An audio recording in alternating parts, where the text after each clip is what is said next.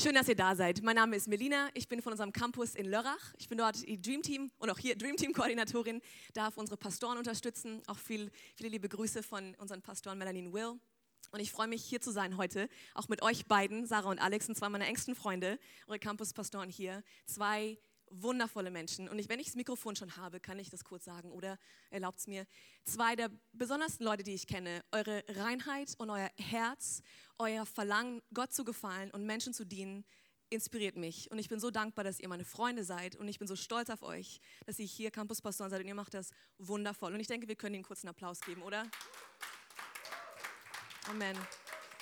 Es ist wichtig, dass wir ehren, was Gott ehrt. Das ist so wichtig. Hey, ich freue mich, ähm, wie ich schon gesagt habe, ich freue mich, dass ich hier sein darf bei dieser zweiten Teil von unserer Predigtserie. Es geht um Leben in Freiheit, wie wir gehört haben.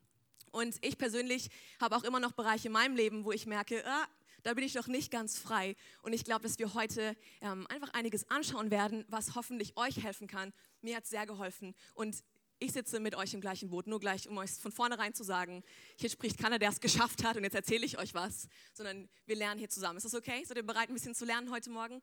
Ich hoffe, ihr kommt in die Gemeinde zu lernen. Ich komme jeden Sonntag auch, wenn ich in Lörrach bin oder hierher komme, mit einem offenen Herzen und sage, Gott, was willst du heute zu mir sagen? Und das Tolle ist, es braucht nur diese offene Einstellung und Gott wird sprechen. Das ist meine, mein Versprechen an euch. Er macht das. Und vielleicht gibt es Dinge in eurem Leben, wo ihr sagt, ah, da brauche ich Hilfe. Und wer weiß, vielleicht ist heute der Tag, an dem Gott was für dich vorbereitet hat. Ich glaube ganz fest dafür. Wenn du zum ersten Mal hier bist, relax, entspann dich. Wenn du zu Gast hier bist und du nicht weißt, was hier so passiert, Du darfst dich vollkommen entspannen. Wir freuen uns, dass du da bist. Und wir sind so dankbar, dass du den Weg auf dich genommen hast an diesem schönen sonnigen Sonntagvormittag und du gesagt hast, ich möchte gerne zusammenkommen mit meiner Gemeindefamilie und schauen, ähm, was Gott vorhat und ihn anbeten. Das ist was Wundervolles. Deswegen vielen Dank, dass ihr die Zeit nehmt. Wir haben in dieser Predigtserie, wie wir schon gehört haben, ähm, schauen wir, wie wir Freiheit finden können. Und heute geht es spezifisch darum, wie wir frei bleiben können. Wie viele von uns kennen das? Wir haben vielleicht in einem Bereich einen Durchbruch. Wir haben das Gefühl, es passiert irgendwas, ich breche durch. Aber das dauert nicht so lang und ich falle wieder zurück in das gleiche Muster, oder? Ich falle wieder zurück und habe das Gefühl, na super, jetzt darf ich wieder von vorne anfangen. Und wenn man das ein paar Mal gemacht hat in diesem selben Bereich, ist das sehr demotivierend und sehr frustrierend, oder? Ja, habe ich ein paar Leute, die das auch schon erlebt haben? Gut. Also ich kenne das in meinem Leben. Und ich möchte uns helfen, dass wir diesen Kreis durchbrechen können, dass wir wirklich sagen können, diese Sache, ich bin ein für alle Mal frei davon und ich kann jetzt weitergehen, weil es gibt noch mehr Dinge, in denen ich das erleben darf. Und das ist mein Gebet für heute. Vielleicht fragst du dich, Befreiung, wofür? Was redet ihr überhaupt in dieser Gemeinde? Was Befreiung? Ich bin doch, ich bin in Deutschland, einem freien Land, ein christliches Land. Ich habe drei Mahlzeiten am Tag, ich habe eine Wohnung, die ich abschließen kann, ich habe ein Auto, einen Arbeitsplatz. Was sprichst du von Freiheit? Und diese Frage wurde auch Jesus gestellt. Äh, wenn ihr schaut, im Neuen Testament, im Johannes 8 ähm, geht es hier los. Wir schauen Johannes 8 an. Und ähm, Jesus spricht zu Leuten. Und ihr wisst, hier in der Gemeinde, wir glauben an Jesus Christus ähm, und wir glauben an die Bibel. Deswegen werden wir heute viel in der Bibel lesen. Ich hoffe, das ist okay für euch, ja? Bibel lesen in der Kirche? Gut. Also, Johannes 8, 31 bis 36, in der Neues Leben Bibel, äh, spricht Jesus zu den Menschen, die nun an ihn glaubten. Okay, das sind also gläubige Christen. Das sind Juden gewesen, die dann an ihn geglaubt haben. Das heißt Christen. Das heißt, wir, die wir Ja gesagt haben zu Jesus, okay? Er sagt zu ihnen, wenn ihr euch nach meinen Worten richtet, seid ihr wirklich meine Jünger. Ihr werdet die Wahrheit erkennen und die Wahrheit wird euch frei machen. Dann sagten sie, aber wir sind doch Nachkommen Abrahams, sagten sie. Wir sind nie Sklaven von irgendjemand gewesen. Warum redest du dann von Freimachen? Was meinst du damit? Also die gleiche Frage, was redest du überhaupt? Jesus erwiderte, ich versichere euch, jeder, der sündigt, ist ein Sklave der Sünde. Ein Sklave ist kein Familienmitglied. Ein Sohn dagegen gehört für immer zur Familie. Nur dann, nur dann, wenn der Sohn euch frei macht, seid ihr wirklich frei. Alle, die also sündigen, sind Sklaven oder Gebundene der Sünde. Hier in diesem Raum hat, glaube ich, jeder schon mal gesündigt. Oder vielleicht sogar heute Morgen, ein falscher Gedanke. Wir sind alle gemeint. Jeder von uns ist also in, in Gebundenheit. Und diese Stelle ist übrigens auch eine der witzigsten Stellen überhaupt in der Bibel, weil hier sprechen die Juden zu Jesus und sagen, was redest du überhaupt? Wir waren noch nie in Gebundenheit, noch nie Sklaven. Ähm, habt ihr schon mal die Bibel gelesen? Das ganze Alte Testament, ich sage nur Ägypten zum Beispiel, lange Zeit Gebundenheit. Babylon vielleicht. Und das Witzigste, zu dem Zeitpunkt, wo dieses Gespräch stattfindet, waren sie unter römischer Herrschaft. Okay? Also definitiv haben sie was nicht erkannt. Sie waren verblendet, richtig? Wir alle brauchen Freiheit. Und die eine Sache, die ich gleich vorneweg sagen will, und ich will euch ermutigen, Notizen zu machen heute, was sind einige wichtige Punkte und Dinge, die ihr einfach nachher nochmal nachlesen könnt, die euch helfen in Situationen, wo ihr vielleicht am Kämpfen seid, okay? Wenn ihr das machen wollt, ich will euch immer dazu ermutigen. Um wirklich frei zu werden, müssen wir erkennen, dass wir wirklich gebunden sein können. Jesus sagt hier, wenn ihr wenn der Sohn freisetzt, der ist wirklich frei. Das heißt, um wirklich frei zu sein, müssen wir erkennen, es gibt sowas wie wirklich gebunden zu sein. Woher weiß ich, fragst du dich jetzt, dass ich gebunden bin? Woher weiß ich das? Und wir kennen das alle. Ihr kennt vielleicht Zeichentrickfilme und ihr kennt diesen kleinen Engel auf der einen Schulter, oder? Und der kleine Teufel auf der anderen Schulter. Und die versuchen dich die ganze Zeit in irgendwelche Richtungen zu ziehen. Der eine macht das Böse, macht das Gute. Und das ist humorvoll dargestellt. Aber dieser innere Kampf ist für uns nichts Neues, oder? Wir kennen das. Ich will das Richtige tun, aber diese andere Stimme zieht mich in diese Richtung und wir sind manchmal so hin und her gerissen. Wir wollen das Richtige tun, aber es ist ein Kampf in mir. Und in der Regel ist es wie so ein Kreislauf. Und gerade hier am Anfang, ähm, damit wir auch wirklich ins Thema gleich einsteigen können, will ich kurz darauf ähm, hinweisen, dass es ein Kreislauf ist, etwas, was immer wieder passieren kann. Und zwar ähm, kann es sein, ich bin in einer Sache frei geworden, und plötzlich geht es mir gut und ich denke, es läuft gut und boom, ich falle und es ist manchmal noch schlimmer als davor, oder? Sogar noch schlimmer. Und das wollen wir ja erst recht nicht. Und wenn man das anschaut in der Geschichte, kann man das sogar sehen bei, äh, in Ländern, man kann es in Regierungen sehen und bei einzelnen Menschen. Und es ist ein Kreislauf. Es sind drei Dinge, die passieren. Das erste ist, man kommt in Freiheit, okay? Man erlebt diese Freisetzung. Auch ein Land oder ein, ein, ein Volk bricht aus aus Gebundenheit. Wir sind frei jawohl, es ist Sieg, ein neues Leben beginnt. Lange vielleicht war man unter Gebundenheit, ein neues Leben beginnt. Das Zweite, was dann passiert, ist Wohlstand. Vielleicht in der Ehe, war eine Ehekrise da und jetzt man hat da durchgearbeitet und jetzt fühlt sich gut an. Es läuft gerade gut, mit den Kindern läuft es gut, zu Hause ist es okay oder mit einer Freundschaft. Und was passiert in dieser Zeit des Wohlstandes, ist, dass man stolz werden kann und auch ein bisschen faul. Man wird so ein bisschen selbstgefällig, so, ach, jetzt muss ich nicht mehr so arg aufpassen. Es läuft ja alles gerade so gut, oder? Ist ja gerade kein, ja kein Problem, ist alles in Ordnung. Und das ist nämlich der Punkt, weil dann passiert nämlich das nächste Gebundenheit und man kommt wieder in diese Gebundenheit mit rein. Das ist ein Kreislauf, der passiert immer und immer wieder. Und wir wollen lernen, diesen zu durchbrechen. Die Sache ist, es ist nicht schlimm zu wissen, dass es wieder passieren kann. Wir wollen lernen, wie wir da durchkommen können.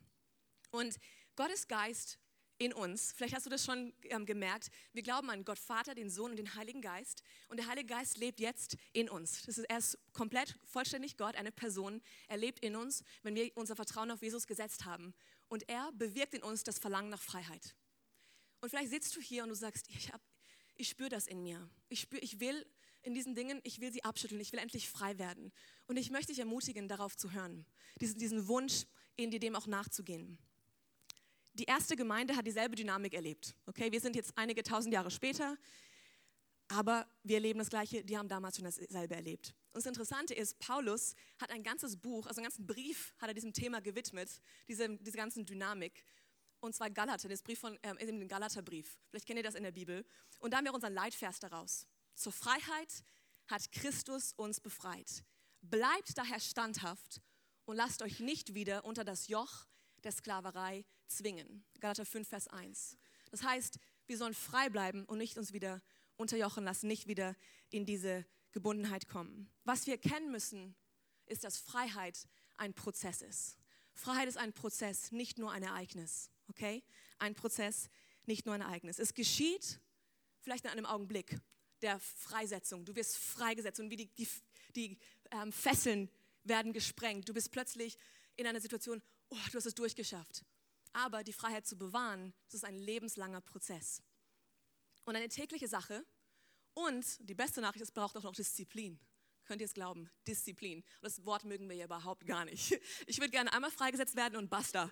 Finito, für den Rest meines Lebens frei, oder? Kein Kampf mehr. Aber so ist es nicht. In dieser Themenreihe, und jeden Sonntag ist es unser Gebet, dass dieser Moment der Freisetzung für dich geschehen kann. Dieser Moment, ein Wort von Gott, wie, wie Pastor Alex gesagt hat vorhin, ein Wort von Gott kann alles verändern. Es kann dich freisetzen. Es kann dir dabei helfen. Das ist unser Gebet. Aber dieser Prozess, der geschieht im Rahmen von zwischenmenschlichen Beziehungen mit anderen Menschen. Das hat Gott sich so ausgedacht. Und ich werde nicht mit ihm darüber streiten. Er hat sich so ausgedacht. Und wir gehen nachher noch mehr ähm, auf dieses Thema mit ein. Aber ich will gerne kurz beten und starten wir so richtig durch, okay? Jawohl? Sehr gut. Also, Vater, ich danke dir so sehr, dass wir dein Wort haben. Dein Wort ist unser Licht, ist unsere Hoffnung, unser Fundament. Wir wollen niemals davon wegkommen. Wir wollen hören, was du zu sagen hast, Herr. Und ich danke dir für jeden Einzelnen hier heute Morgen. Du kennst uns. Du kennst unsere Kämpfe. Du kennst die Dinge, die wir immer wieder tun und immer wieder reinfallen. Und Herr, ich danke dir, dass du uns die Kraft schenken willst, da durchzubrechen. Und ich bete für Freisetzung heute, für Menschen hier in diesem Raum. Ich danke dir für Freisetzung für jeden, der meine Stimme hört. Und ich danke dir, dass du hilfst, Sachen zu sehen, die wir vielleicht noch nie gesehen haben. Und ich danke dir, dass du hier bist. Wir lieben dich und wollen mehr von dir erleben heute in Jesu Namen. Amen. Amen. Sehr gut. Wir wollen eine Geschichte heute anschauen. Wenn ihr eure Bibeln dabei habt, könnt ihr die gerne hervorholen. Es ist in ähm, Lukas Kapitel 15 oder eure Smart Devices. Lukas Kapitel 15. Ansonsten haben wir hier eine große Bibel, kein Problem. Ähm, und zwar die Geschichte vom verlorenen Sohn. Okay, die ist wahrscheinlich sehr bekannt, habt ihr bestimmt schon oft gehört. Aber in dieser Geschichte können wir vier Dinge erkennen, die ein Schlüssel sind für unser Leben, um in Freiheit zu leben. Es sind vier einfache Dinge, aber sehr kraftvolle Dinge. Und für diejenigen, die die Geschichte vielleicht nicht so gut kennen, ich erzähle noch ein bisschen. Und zwar erzählt Jesus eine Geschichte von einem Mann, ein Vater, er hat zwei Söhne. Und der jüngere Sohn kommt auf den Vater zu und sagt, hey, ich würde gerne meinen Teil von deinem vom Besitz, vom Erbe jetzt schon haben. Okay, ein junger Mann, ich will gerne mein Erbe jetzt schon haben. Und ähm, im Grunde bitte den Vater darum. Der Vater sagt, okay, wir machen das. Es sind zwei Söhne, ein großer Bruder und ein junger Bruder. Und ähm, er verteilt dann das Vermögen auf die beiden auf, okay? Er teilt es auf die beiden auf. Kurz Zeit darauf schnappt der jüngere Bruder sein Zeug, packt zusammen und zieht los in die weite Welt. Er verprasst sein Geld, lebt in Saus und Braus, er verschwendet sein ganzes Geld, er lässt sich's gut gehen in einem fernen Land, ausschweifendes Leben. Und ähm, nachdem er alles aufgebraucht hat, das heißt, alles ist weg, kommt eine Hungersnot ins Land. Auch das noch, oder? Vom Regen in die Traufe. Gerade jetzt, wo er nichts mehr hat, jetzt kommt die Hungersnot ins Land. Und ähm, er fing an, richtig Mangel zu leiden. Okay? Ihm geht es richtig schlecht in dem fernen Land, ohne Geld, ohne alles. Und hier kommen wir zum ersten Punkt, den ich hier mitschreiben wollte. Der erste Punkt ist, gib zu, dass du Hilfe brauchst. Um wirklich frei zu werden und frei zu bleiben, gib zu, dass du Hilfe brauchst. Wir lesen Lukas 15, Verse 15 bis 17. Da ging er hin der Sohn, und hängte sich an einen Bürger jenes Landes. Der schickte ihn auf seine Äcker, die Schweine zu hüten. Und er begehrte, seinen Bauch zu füllen mit den Schoten, welche die Schweine fraßen. Okay, er wollte jetzt das Schweinefressen fressen. Und niemand gab sie ihm. Sorry, da sind meine Notizen mit drin. Ähm, er aber kam zu sich, Vers 17, er aber kam zu sich selbst und sprach, wie viele Tagelöhner meines Vaters haben Brot im Überfluss und ich verderbe vor Hunger. Er aber kam zu sich selbst. Und vielleicht ist heute der Tag, wo du merkst, ich befinde mich wie dieser junge Mann bei den Schweinen und ich habe versucht, alles zu tun in meinem Leben. Ich habe versucht zu leben, wie ich dachte, es richtig sei. Aber ich leide jetzt Hunger und es um mich herum ist keine Hoffnung da. Ich habe nichts kann das füllen, nichts kann dieses Verlangen in mir stillen. Nichts kann mir wirklich dabei helfen. Vielleicht hast du dich dem Alkohol zugewandt, vielleicht wechselnden Beziehungen, vielleicht dem Partyleben, um das Ganze zu vergessen. Vielleicht hast du angefangen, ähm, Drogen zu nehmen. All diese verschiedenen Dinge. Mit einer Größe, Gruppengröße von dieser Größe hier weiß ich, es gibt Leute, die damit auch zu kämpfen haben. Vielleicht hast du aber auch komplett aufgegeben. Es kann sein, dass du dich in diesem, in diesem ähm, Punkt befindest. Oder einige von uns sitzen hier und denken, ich habe doch kein Problem so schlecht wie dem geht es mir nicht. Und du guckst, denkst vielleicht in die Person links oder rechts neben dir, nee, die haben Probleme. Aber wenn es mir dann mal so schlecht geht wie der Person, dann hole ich Hilfe. Aber noch geht's ja, oder? Und wir drücken die Augen zu, beißen unsere Pobacken zusammen, kneifen sie zusammen, beißen die Zähne zusammen. Ihr wisst, wir kneifen und beißen die richtigen Dinge. Und dann ähm, wir, wir schaffen das noch ein bisschen, oder? So mit meiner eigenen Kraft, wir kriegen das hin. Noch schaffe ich das. Positives Denken, Willenskraft, ich schaffe das. Die einzigen Menschen, die nicht frei werden können, sind die, die nicht zugeben, dass sie ein Problem haben, dass sie Hilfe brauchen. Okay? Die einzigen Menschen, die nicht frei werden können, sind diejenigen, die nicht denken, dass sie Hilfe brauchen. Hilfe zu brauchen ist keine Schande. Wir alle brauchen Hilfe. Deswegen lasst uns so ehrlich sein heute Morgen in der Gemeinde und lasst uns wirklich unser Herz öffnen und reinschauen und sagen, okay, vielleicht ist jetzt der Zeitpunkt da. Vielleicht hast du es aufgeschoben bis zu einem Zeitpunkt. Vielleicht ist er jetzt da. Und du sagst, okay, ich brauche Hilfe. Das zweite hier, nachdem wir zugeben, wir brauchen Hilfe, ist tue demütig Buße vor Gott und anderen. Und jetzt wird's happig, weil jetzt wird, kommen andere Menschen ins Spiel. Hier in der Geschichte, Vers 18, sagt er zu sich selbst, ich will mich aufmachen und zu meinem Vater gehen und zu ihm sagen, Vater, ich habe gesündigt gegen den Himmel, das heißt gegen Gott, und vor dir. Ich habe gesündigt gegen den Himmel und vor dir. Das Wort Buße ist für uns oft hat für uns oft einen ganz komischen Beigeschmack. Wir denken an auf den Knien robben oder Stufen nach oben klettern auf den Knien oder einfach vor Gott gehen und sagen, tut mir leid, Gott, sorry. Aber das ist nicht, was Buße bedeutet. Buße im griechischen Urtext heißt eigentlich Metanoia. Und es sind zwei Wörter, die in einem Wort zusammengequetscht wurden. Meta und Neuer. Meta heißt um oder nach und Neuer kommt von Neuen, es kommt von Denken. Das heißt, Buße bedeutet eigentlich ein Umdenken. Umdenken. Es ist eine Erneuerung oder eine Änderung unseres Sinnes, eine Umkehrung unserer Gedanken. Das heißt, du änderst deine Meinung über etwas. Und wer weiß von uns, das dauert mal eine Weile. Das kommt nicht sofort, dass ich meinen, als ich umdenken lerne. Manchmal dauert es, dauert es lang. Allein wenn man irgendetwas, irgendetwas lernt und man hat es falsch gelernt, ich habe davon gehört beim Golfen oder so, und man lernt das falsch, und da musst du jetzt umdenken, den Schläger anders halten, deine Körperhaltung anders. Uh, das ist unbequem. Und das braucht seine Zeit. Umdenken. Die Vergebung muss er vor Gott holen, ganz klar. Er muss vor Gott gehen. Wir müssen vor Gott gehen und sagen, Herr, es tut mir leid. Ich habe ich habe es falsch gemacht oder ich habe das gegen dich getan. Ich war hier nicht, ich war hier nicht aufrichtig oder ich habe das hier falsch gemacht. Die Vergebung kommt von ihm. Aber Heilung wirkliche Freiheit kommt, wenn wir mit anderen darüber sprechen. Und hier den Vers kennt ihr vielleicht, Jakobus 5, Vers 16. Bekennt einander eure Sünde oder eure Schuld und betet füreinander, damit ihr geheilt werdet. Geheilt werdet. Das heißt, die Vergebung holen wir uns von Gott, aber die Heilung geschieht, wenn wir miteinander sprechen, wenn wir füreinander beten und füreinander da sind. Und genau deshalb haben wir Connect-Gruppen in der Gemeinde. Pastor Alex hat eben erzählt, Connect-Gruppen sind ein Ort, an dem wir Masken fallen lassen. Ein Ort, an dem du so sehr auch anderen Menschen anfängst zu vertrauen und sie auch dir vertrauen, dass du wirklich lernen kannst zu sagen, hey, ich habe hier mit einer Herausforderung. Kannst du für mich beten? Und da passiert Freisetzung. Ähm, du wirst staunen, weil sich zu öffnen ist so unangenehm, oder? Also ich meine, es gibt wenige Dinge, die unangenehmer sind, als sich zu öffnen und zu sagen, dass man etwas falsch gemacht hat und hey, hör mal zu, das ist mein Problem, keiner will das sagen.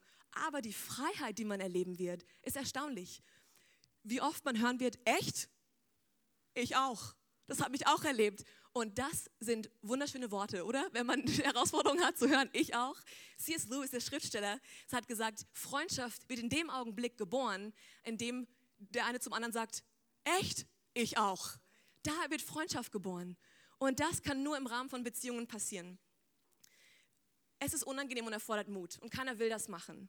Aber es ist so gut zu wissen, dass Gott das sich so ausgedacht hat. Denke nicht, Gott und ich, wir zwei, wir haben es, wir beide, wir sind das Team, wir werden das zusammen hinbekommen.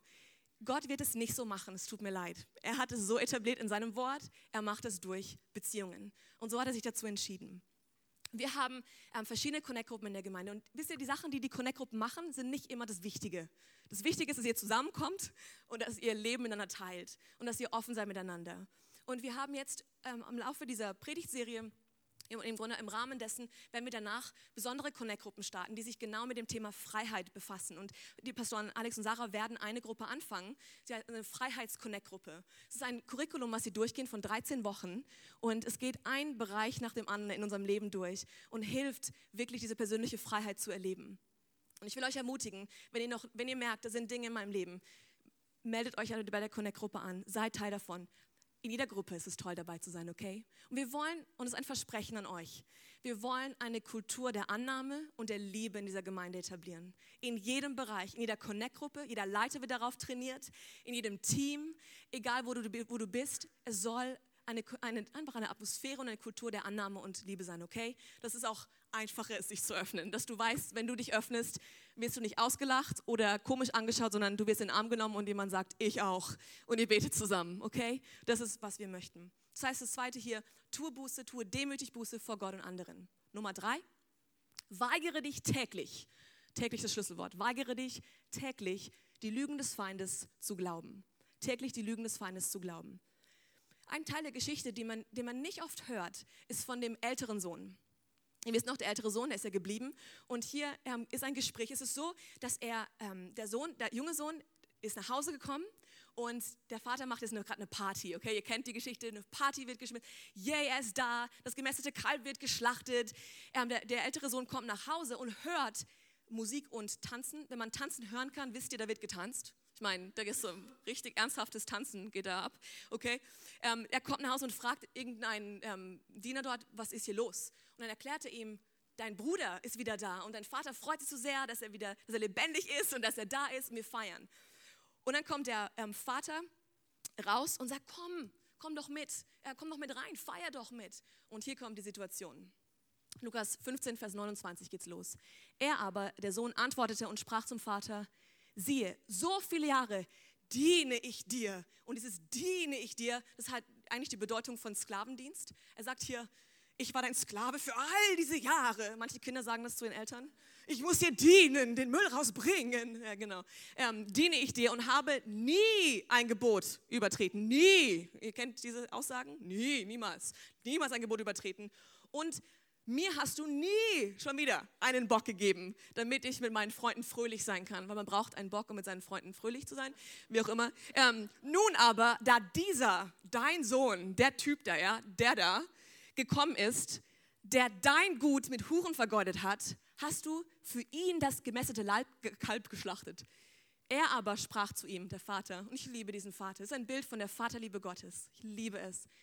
Mein Sohn, Du bist alle Zeit bei mir und alles, was mein ist, ist dein. Ich liebe diese, ähm, eben diese Antwort. Und ihr seht es hier, diese nie, diese krassen Aussagen. Ich habe nie was Falsches gemacht. Also wenn er nicht Jesus war, dann hat er da gerade gelogen, oder? Weil jeder von uns hat mal etwas falsch gemacht. Nie. Und das Zweite, nie hast du mir überhaupt irgendwas gegeben, irgendwas gegeben, nicht mal was Kleines, ja? Und Ihr erinnert euch am Anfang der Geschichte, dass ich erzählt habe, der Vater hat sein Hab und Gut, seinen Besitz aufgeteilt, das Erbe aufgeteilt. Und in dem jüdischen Brauch ist es so, dass der Erste, das ist Erstgeborenenrecht, er bekommt das Doppelte von allen anderen Kindern. Das heißt, der erstgeborene Sohn hat damals zur gleichen Zeit wie der junge Sohn den Besitz bekommen, sogar das Doppelte. Er ärgert sich, dass er niemals einen Kalb oder einen Bock bekommen hat, aber der ganze Besitz ist seiner. Seht ihr, wie er, er war so in seiner eigenen Welt, hat solche Lügen geglaubt. Er war echt gebunden in diesem niemals, das, das hast du nie für mich getan, obwohl ihm all das äh, gehört hat. Und der Feind macht das mit uns. Vielleicht kennst du die Stimme des Feindes. Er redet in unser Ohr. Ich weiß genau, was du getan hast. Und, du weißt es auch. Wie kannst du Heuchler jetzt in die Gemeinde kommen und deine Arme heben, wenn du gestern gerade das gemacht hast? Ich weiß, weißt du, du bist komplett verloren. Das kann nicht mehr vergeben werden. Das ist jetzt vorbei. Das war das letzte Mal, jetzt ist vorbei. Gott kann dich nicht mehr annehmen. Die werden dich alle verurteilen, wie sie dich anschauen werden. Ihr kennt diese Dinge, die er in unsere Ohren sagt, oder? Wir haben sie alle schon gehört. Und im Garten Eden, die erste Geschichte in der Bibel nach der Schöpfung, wo dann die Menschen schafft, kennt ihr die, den Sündenfall? Adam und Eva haben gesündigt und sich von Gott abgewandt. Und hier im Garten, 1. Mose 3, das habe ich nicht auf der Leinwand, 1. Mose 3, Vers 9, geht Gott, der Herr, durch, durch den Garten und ruft und sagt, wo bist du? Er ruft zu Adam. Ähm, er wollte nicht die Information. Ich glaube, er wusste genau, wo Adam war. war, war da, die waren die einzigen Menschen auf der ganzen Erde. Ich dachte, denke schon, dass er das weiß. Aber er, wo bist du? Und Adam antwortet, als ich deine Schritte im Garten hörte, habe ich mich versteckt. Ich hatte Angst, weil ich nackt bin. Und dann Gottes Antwort, das ist so cool. Wer hat dir gesagt, dass du nackt bist? fragte Gott der Herr. Wer hat dir das gesagt? Wer hat dir das gesagt? Gott, der Vater, kommt immer und er ruft uns einfach zu sich. Er will, dass wir nah bei ihm sind. Er will nicht, dass diese Scham oder dieses Schuldbewusstsein, dass es uns von ihm weghält. Er sagt, wo bist du? Wo bist du? Komm zu mir. Und vielleicht hören wir Lügen und wir haben Lügen geglaubt für viele Jahre. Und Gott möchte, dass er daran kann. Er möchte hin zu dir und sagen, wer hat das über dich gesagt? Weil ich war es bestimmt nicht. Ich sag sowas nicht über dich. Du hast vielleicht die Stimmen geglaubt von Familienmitgliedern, von einem Feind, von dir selbst, von anderen um dich herum. Aber Gott hat sowas nie über dich gesagt. Er hat gute Gedanken über dich. Und ich will euch eigentlich an dieser Stelle eine sehr persönliche Geschichte erzählen. Eine Geschichte, die ich so in dem Detail noch nie erzählt habe vor mehr als zwei Menschen vielleicht. Ähm, ich habe, ähm, eben, es ist noch nicht so lange her, aber ich dachte, ich habe einfach gespürt in der Vorbereitung, dass es vielleicht einigen von euch helfen kann, wenn ich etwas auspacke. Ist das okay? Ich fühle mich wohl, ich sage meine Connect-Gruppe, ich packe jetzt aus. Ihr sagt aber nachher, ich auch, okay? Okay, gut, nein, macht ihr nicht. Ähm, und zwar vor zwei Jahren an der Color Conference in London, eine äh, Frauenkonferenz in London war ich und da hat Gott etwas in meiner Persönlichkeit getan, womit ich seit Jahren gekämpft hatte. Ich bin jetzt seit elf Jahren gläubig, das heißt, zu der Zeit war ich neun Jahre gläubig und also schon Christ und bin in Gott gewachsen und habe Dinge erlebt und ähm, Gott kennengelernt. Aber es war in meiner Persönlichkeit etwas, was mich zurückgehalten hat im Umgang mit anderen Menschen, mit meinen engsten Freunden, ähm, auf der Bühne, im Sprechen, hat mich zurückgehalten. Und zwar war es eine Unsicherheit, mit der ich gekämpft habe. Und diese Unsicherheit hat mich dazu veranlasst, dass ich oft, nicht oft, ich hoffe nicht oft, ab und zu vielleicht oft, ähm, besserwisserisch rüberkam, okay? Sagt jetzt nicht, so machst du so immer noch, okay? Wir, wir sind in der Connect-Gruppe, ihr akzeptiert mich hier, ja? Gut, also, ähm, dass, ich, dass ich besserwisserisch rüberkam. Einfach, ich habe andere Menschen da so dargestellt, als ob sie einfach nicht so klug seien. Okay? Ich habe mich über sie gestellt, habe sie nicht geehrt. Und mein Herz, für die, die mich kennen, ich will Menschen ehren. Ich will sie feiern, ich will sie respektieren, ich will sie hochheben. Ich will ihnen sagen, wie wundervoll sie sind, dass ich an sie glaube. Das Letzte, was ich will, ist, dass Menschen sich unwohl fühlen oder geringer in meiner Gegenwart. Aber immer mal wieder kam das hoch und ich konnte es nicht abschütteln. Ich habe wirklich damit gerungen. Und dann war ich bei der Color Conference, wir waren im Hotel, zwei Freundinnen von mir, die eine davon ist auch meine Mentorin. Und wir saßen da und es kam ein Gespräch, wir waren auf dem Bett und ähm, dann sagt die eine Freundin was und ich reagiere von wegen, was, das weißt du nicht? Also, ja, diese, wie auch immer. Ich habe nicht den Kopf dazu geschüttelt, aber, ähm, und dann sagt meine Mentorin und Freundin auf dem Bett neben mir, haut mein Bein, ich sitze das jetzt, hör auf, so, so besserwisserisch zu sein. Hör auf, so besserwisserisch zu sein. In dem Augenblick war wow, es war wie ein, Schock, wie ein Schlag für mich, aber der hat genau richtig gesessen, weil ich wurde ganz ernst. Ich war gerade am Bibellesen und ich bin, es hat mich so getroffen. Ich habe gemerkt, was ist das? Da war es wieder. Was ist das in mir? Wa warum habe ich das? Und ich hab, bin vor Gott gegangen. Ich habe, Gott, ich brauche jetzt deine Hilfe. Ich weiß nicht, was das ist. Es muss weg. Ich komme damit nicht klar. Und ähm, die ganze Konferenz über habe ich sehr viel geweint, lasst mich ehrlich sein. Ich habe die gesamte Zeit eigentlich durchgeweint im Lobpreis und ich habe da und sogar gesagt, Herr, sprich zu mir, zeig mir, was ist es, was ist es. Und er hat mir auf seine wunderschöne Art und Weise, wie nur der Geist Gottes es tun kann, hat mir Lügen offenbart, die ich geglaubt hatte. Lügen aus meiner Vergangenheit, Lügen über mich selbst, die mich gefangen gehalten haben. Zum Beispiel, er hat mich davon überzeugt, von klein auf, dass ich nicht klug sei. Ich habe geglaubt, dass ich nicht klug bin. Und in der Schule war ich sehr gut, okay? Einfach nur, das ist nicht um anzugeben, ist mir sehr leicht gefallen. Musste nicht viel dafür tun. Da hat er mich sogar davon überzeugt, dass es nur daran lag, weil ich gut auswendig lernen kann. Und dass eines Tages kommt das raus, dass du eigentlich dumm bist. Okay? Das habe ich wirklich geglaubt. Und ich sage das nicht, um von euch Bestätigung nachher zu bekommen. Ihr braucht auch nicht mehr auf die Schulter klopfen, ist alles okay. Gott hat es in mir geheilt, das ist schon auch immer in der Vergangenheit. Aber ich will euch das sagen, weil vielleicht man denkt das oft nicht, wenn man Leute sieht, die selbst selbstbewusst drüber kommen. Aber diese Lügen habe ich für Jahre geglaubt. Und dann kam noch eins obendrauf, okay? Weil der Feind ist nicht gnädig. Wenn er dich unten hat, er tritt nochmal nach. Und dann die Lüge, die obendrauf kam, war eigentlich, dass ich, sehr, dass ich uninteressant sei, dass ich nichts zu sagen hätte. Und dass Leute in meinem Umfeld eigentlich nur darauf warten, dass ich endlich aufhöre zu reden, wenn ich rede, wenn ich was erzähle. Aus dem Grund habe ich damals unbewusst vor vielen Jahren angefangen, sehr schnell zu sprechen. Und ihr merkt, es ist immer noch ein Prozess, in dem ich mich befinde, okay? Ein Prozess. Das heißt, ich habe da, da, dadurch angefangen, das zu tun und wurde sehr einfach gehemmt im Umgang mit anderen Menschen, mit meinen besten Freundinnen sogar. Und in dem Augenblick, in dieser Konferenz, hat Gott es hochgebracht. Er hat mich durch eine Lüge durch die andere geführt und hat sie jedes Mal gekontert mit seinem Wort und mir gesagt, was er über mich denkt. und wie er mich geschaffen hat und dass er, was er an mir sieht und wie er an mich glaubt. Und dann am Ende der Konferenz, wir saßen wieder im Hotelzimmer, habe ich gesagt, ich muss mit euch reden. Und meine tollen Freundinnen haben gesagt, okay, wir haben drauf gewartet, du warst still für drei Tage, was ist los? Ähm, und ich habe angefangen, diese Dinge auszusprechen. Und das ist ein Schlüssel. Ich habe gesagt, das habe ich geglaubt, das habe ich geglaubt, das habe ich geglaubt. Und sie haben mich angeschaut und gesagt, das sind Lügen, das sind Lügen, die du niemals glauben darfst, das stimmt nicht. Gott sagt das über dich und das über dich und das über dich. Sie haben die Lügen genommen und ausgetauscht und die Wahrheit Gottes über mein Leben ausgesprochen. Und ich sage euch eins, die Freiheit, die ich an diesem Wochenende erlebt habe, es hat in mir so viel Heilung stattgefunden und seitdem ist es immer noch ein Prozess. Ihr fragt vielleicht, hast du niemals mehr damit zu kämpfen mit diesen Gedanken? Oh doch, habe ich. Aber ich weiß jetzt, wie ich dagegen angehen kann. Ich habe jetzt die richtigen Waffen und es ist keine Wunde mehr in mir. Die Verletzung ist geheilt. Jetzt kann ich nämlich da vorangehen. Sehr persönlich, sehr nah an meinem Herzen. Ich hoffe, es einige von euch vielleicht ermutigen kann.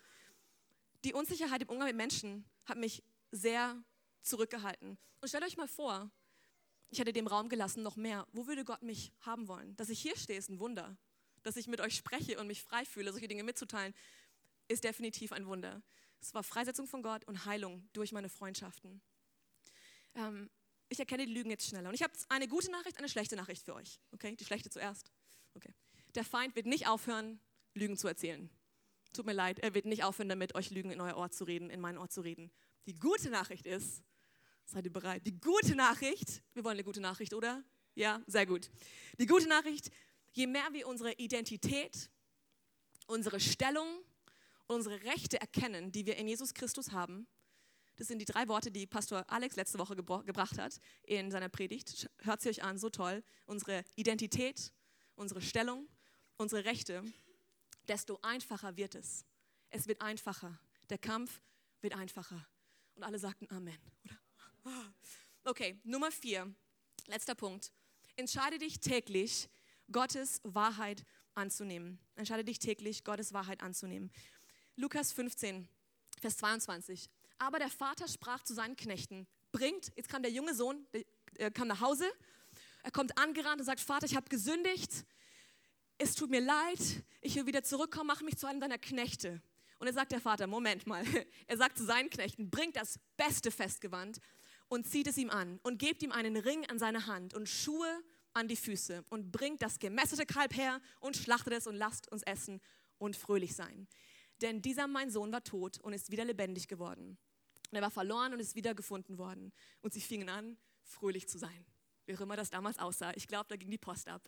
Auf jeden Fall hat der Vater ihm drei Dinge gegeben. Und hier zum Abschluss will ich gerne diese drei Dinge ansprechen. Wunderbare Bilder, ähm, die Gott uns geben möchte, die Gott dir heute geben möchte. Das erste ist das Gewand. Das Gewand der Gerechtigkeit. Er hat immer ein Gewand angezogen. Was ist das Gewand? Das Gewand ist im Grunde ein Kleidungsstück aber nicht nur irgendeins, das Beste im Haus. Es ist ein, ein Gewand, was dich kleidet, was dich zudeckt, was dir eine neue Identität gibt. Du bist jetzt nicht mehr irgendeiner, äh, ein dahergelaufener, du bist jetzt ein Sohn, du hast die Königswürde bekommen, du hast sein Gewand bekommen. Es geht darum, wie wir uns sehen. Ihr kennt es in 1. Johannes 1, Vers 9, heißt es, dass wenn wir vor Gott unsere Schuld bekennen, dass er gerecht ist, sehr gut und gerecht ist und uns unsere Schuld vergibt und uns von aller Ungerechtigkeit reinwäscht, er wäscht uns rein. Das heißt, wie sehe ich mich, ist die Frage. Wie siehst du dich? Siehst du dich als reingewaschen? Durch Jesus reingewaschen? Egal, was du getan hast, egal was. Egal, wie viele Beziehungen du hattest, egal, wo du warst, mit wem du warst, egal, wann das war. Der Moment am Kreuz verändert alles. Und du bekommst ein Gewand der Gerechtigkeit. Wie ich mich sehe, beeinflusst, wie ich alles sehe. Merkt ihr, oder? Je nachdem, wenn ich einen schlechten Tag habe, ist alles schlecht, oder? Ich hoffe, wir haben keine schlechten Tage. Wir können damit umgehen und uns beherrschen. Aber wie ich mich sehe, beeinflusst, wie ich alles andere sehe. Wie siehst du dich? Wir sind Gottes Gerechtigkeit geworden in Christus. Wir sind reingewaschen. Und so darfst du dich sehen und nicht anders. Okay? Gewollt, geliebt, auserwählt, berufen.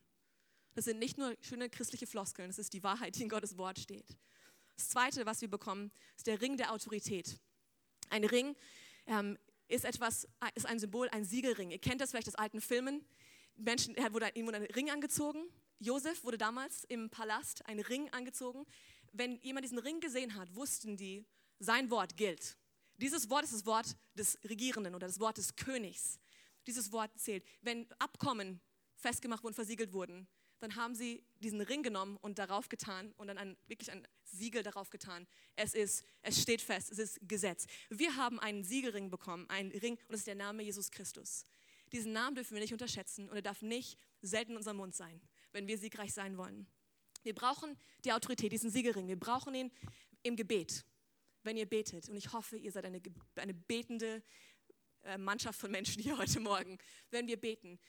Wir dürfen sagen, in Jesu Namen egal was es ist. Und wisst ihr, das ist vielleicht auch ein neues Thema für euch, aber wenn ich im Heiligen Geist bete, habe ich eine Kraft, weil ich das perfekte Gebet Gottes spreche. Ich bete seinen perfekten Willen aus. Und vielleicht hast du komische Dinge gehört darüber oder bist ein bisschen unsicher oder weißt gar nichts darüber. Ist gar kein Problem. Wenn du Fragen hast zur Taufe im Heiligen Geist und zum Beten im Heiligen Geist, komm nach auf einen der Pastoren hier zu oder komm auf mich zu. Ich würde dir so gern helfen, das zu verstehen. Aber wenn ich müde bin vom Kampf, und das bin ich manchmal, kann ich meinen Siegelring nehmen und ich kann beten in Jesu Namen und die Sache muss passieren. Und das zweite in der geistlichen Kriegsführung. Der Feind muss weichen. Wenn ich sage, in Jesu Namen muss er gehen. Und er wird euch vorgaukeln und sagen, nein, nein, ich gehe nicht.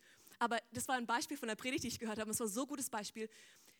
Du sagst zum Beispiel, okay, Feind, in Jesu Namen verschwinde. Und er sagt, oh nein, ich gehe nicht, ich gehe nicht weg, nein, ich gehe nicht weg, nein, ich gehe nicht weg, ich werde weiter lügen, ich werde weiter lügen. Und was macht er? Er muss abhauen. Er hat kein Anrecht, er wird gehen. Er wird reden, aber das ist only talk, es ist nur Gerede. Und das kannst du abschalten. Er muss gehen, wenn du sagst, in Jesu Namen und deinen Siegelring gebrauchst und sagst, so, raus hier. Oder? Raus hier. Also ich habe das Gefühl, ich will kämpfen jetzt gerade. Seid ihr auch in Kampfstimmung? Okay. Siegelring. So. Er will dir das vorgaukeln, aber wir haben den Sieg in Jesus Christus. Der Name Jesus ist der Name über allen Namen, okay? Schuhe des Friedens, hier am Schluss. Schuhe des Friedens. Damals sind die Menschen barfuß gelaufen. Und der Sohn kam nach Hause, hatte all den Dreck, all den Mist, all den Schweinemist hatte er unter seinen Füßen, zwischen seinen Zehen, unter seinen Nägeln. Seine Füße waren bestimmt wund und kaputt. Und damals war es Brauch, dass die Füße gewaschen wurden, wenn jemand kam, ähm, ins Haus kam. Aber der Vater legte eins oben drauf. Er hat ihm sogar Sandalen anziehen lassen. Er hat ihm Trost geschenkt, Heilung, Schutz. Er hat ihm die Schuhe des Evangeliums gegeben. Und das bedeutet, dass er jetzt einen neuen Wandel hat. Er muss nicht mehr laufen wie ein davongelaufener, ein weggerannter, ein verlorener Sohn. Jetzt war er der Sohn des Vaters wieder. Er war wieder zu Hause. Er hat einen neuen Wandel. Und wir dürfen lernen, mit den Schuhen, die uns gegeben wurden, zu wandeln, zu laufen. Trost, diese Wunden, die du hattest, er möchte sie heilen. Und er will, dass du jetzt neu laufen kannst mit einer neuen Königswürde, mit deinem Gewand, mit deinem Siegelring und du gehst die Welt verändern. Weil es darf nicht bei uns bleiben. Als Befreite müssen wir zu Befreiern werden. Das ist unsere Verantwortung. Als Befreite zu befreien. Und er will uns einen neuen Wandel geben, dass wir denken, wie er denkt, reden, wie er redet, lieben, wie er liebt. Dass wir kurz rekapitulieren hier. Die vier Punkte. Wie ich frei werde, und wie ich frei bleibe. Nummer eins war, gib zu, dass du Hilfe brauchst. Gib zu, dass du Hilfe brauchst. Nur die Menschen, die zugeben, sie brauchen Hilfe, werden freigesetzt. Nur die. Tue Buße vor Gott und vor anderen, ist das Zweite. Wir brauchen diesen Moment mit Gott, aber wir brauchen auch die Offenheit mit unseren Freunden, mit Menschen, denen wir vertrauen. Und mit vertrauenswürdigen Menschen, okay? Ganz wichtig, nicht irgendjemandem, vertrauenswürdigen Menschen. Und dann ähm, weigere ich täglich, Nummer drei, die Lügen des Feindes zu glauben. Und das können wir nur, indem wir Gottes Wort kennen. Nur dann können wir das tun. Und das vierte ist, entscheide dich täglich, Gottes Wahrheit anzunehmen. Das alles, all diese vier tollen Schritte gehen nur durch eine enge Beziehung zu Gott durch Jesus Christus. Das ist der Punkt, an dem wir alle ankommen müssen. Und ich weiß nicht, ähm, wie, jedem, wie der hier steht in diesem Punkt, ob du an Jesus Christus glaubst, ob du ihm schon dein Leben anvertraut hast oder nicht. Ähm, aber ich möchte gerne für euch alle beten. Und vielleicht sagst du, hey, ich habe Bereiche in meinem Leben, die freigesetzt werden müssen. Jetzt für alle hier, okay? Für alle. Ich habe hab Bereiche, ich brauche Freisetzung. Und ich habe erkannt, ich brauche Hilfe. Und das ist ein wundervoller Punkt. Und ich möchte eigentlich gern noch ein Gebet und euch in einem Gebet leiten für jeden von uns, der sagt, ich möchte Befreiung haben. Was ihr einfach in eurem Herzen nachsprechen könnt. Ihr könnt es leise vor euch hersprechen. Aber ich werde es einfach beten Und ähm, ihr dürft das gerne für euch in Anspruch nehmen. Und danach habe ich noch, möchte ich gerne für eine zweite Gruppe von Menschen beten. Okay, lass uns unsere Augen schließen, vor Gott kommen, einen ehrlichen Moment haben vor ihm. Ähm, das ist das Wichtigste. Er kennt unsere Herzen. Und wenn du das mit mir, mit mir beten möchtest in deinem Herzen oder leise vor dich hin, es ist, geht folgendermaßen. Himmlischer Vater, ich beuge mich in Anbetung vor dir. Ich gebe mich dir vollkommen und uneingeschränkt in jedem Bereich meines Lebens hin. Sag ihm das, ich gebe mich dir hin. Ich nehme einen Stand gegen alles, was der Feind versucht, in meinem Leben zu tun. Herr, ich widerstehe Satan und seinen Machenschaften, die den Willen Gottes aus meinem Leben stehen wollen. Ich entscheide mich dazu, ich entscheide mich dazu, durch die Erneuerung meines Sinnes verändert zu werden. Ich reiße jeden Gedanken nieder, der sich gegen die Erkenntnis von Christus erhebt und spreche aus, dass ich den Sinn Christi habe. Danke, Herr, dass du mich freigesetzt hast. Und Vater, ich bete jetzt für jeden Einzelnen hier in diesem Raum, der dieses Gebet im Herzen ausgesprochen hat und von Herzen meint, du bist ein freisetzender Gott. Du bist ein Gott, der Neues tut. Du bist ein liebevoller Vater. Und ich danke dir, dass du uns annimmst, so wie wir sind.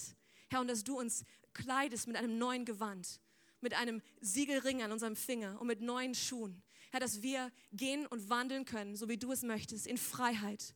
Ich danke dir, dass du freisetzt, dass du ein für alle Mal freigesetzt hast und dass wir in Freiheit wandeln. Und egal was es war, wo meine Freunde hier in Gebundenheit waren bis zum heutigen Tag, wir machen hier einen Schnitt im Namen von Jesus Christus und wir sprechen aus, dass wir frei sind. Frei von Süchten, frei von falschen Gedanken, frei von Unsicherheit, frei von äh, Dingen, wo wir Bestätigung in anderen Menschen oder in anderen Dingen suchen, frei von Lügen des Feindes. Wir sprechen Freiheit aus und ich danke dir, Herr, dass du uns hilfst, dir nahe zu kommen Zieh uns zu dir her. Wir kommen mit offenen Armen und laufen auf dich zu wie der verlorene Sohn. Wir brauchen dich. Herr, danke für eine neue Identität, eine neue Stellung und neue Rechte als Königskinder. Und vielleicht bist du hier und du hast noch nie dein Vertrauen auf Jesus gesetzt. Und ich frage mich, kennst du ihn? Kennst du diesen Jesus, von dem ich gerade erzählt habe? Auf eine persönliche Art und Weise. Erlebst du seine Führung in deinem Leben? Hörst du seine Stimme? Hast du Vergebung angenommen. Und wenn du das ähm, noch nie gemacht hast und du sagst, ich möchte heute zu Jesus kommen, oder du sagst, ich war wieder verlorene Sohn, ich bin weggerannt, aber ich will heute zurückkommen. Heute ist der Tag der Rettung.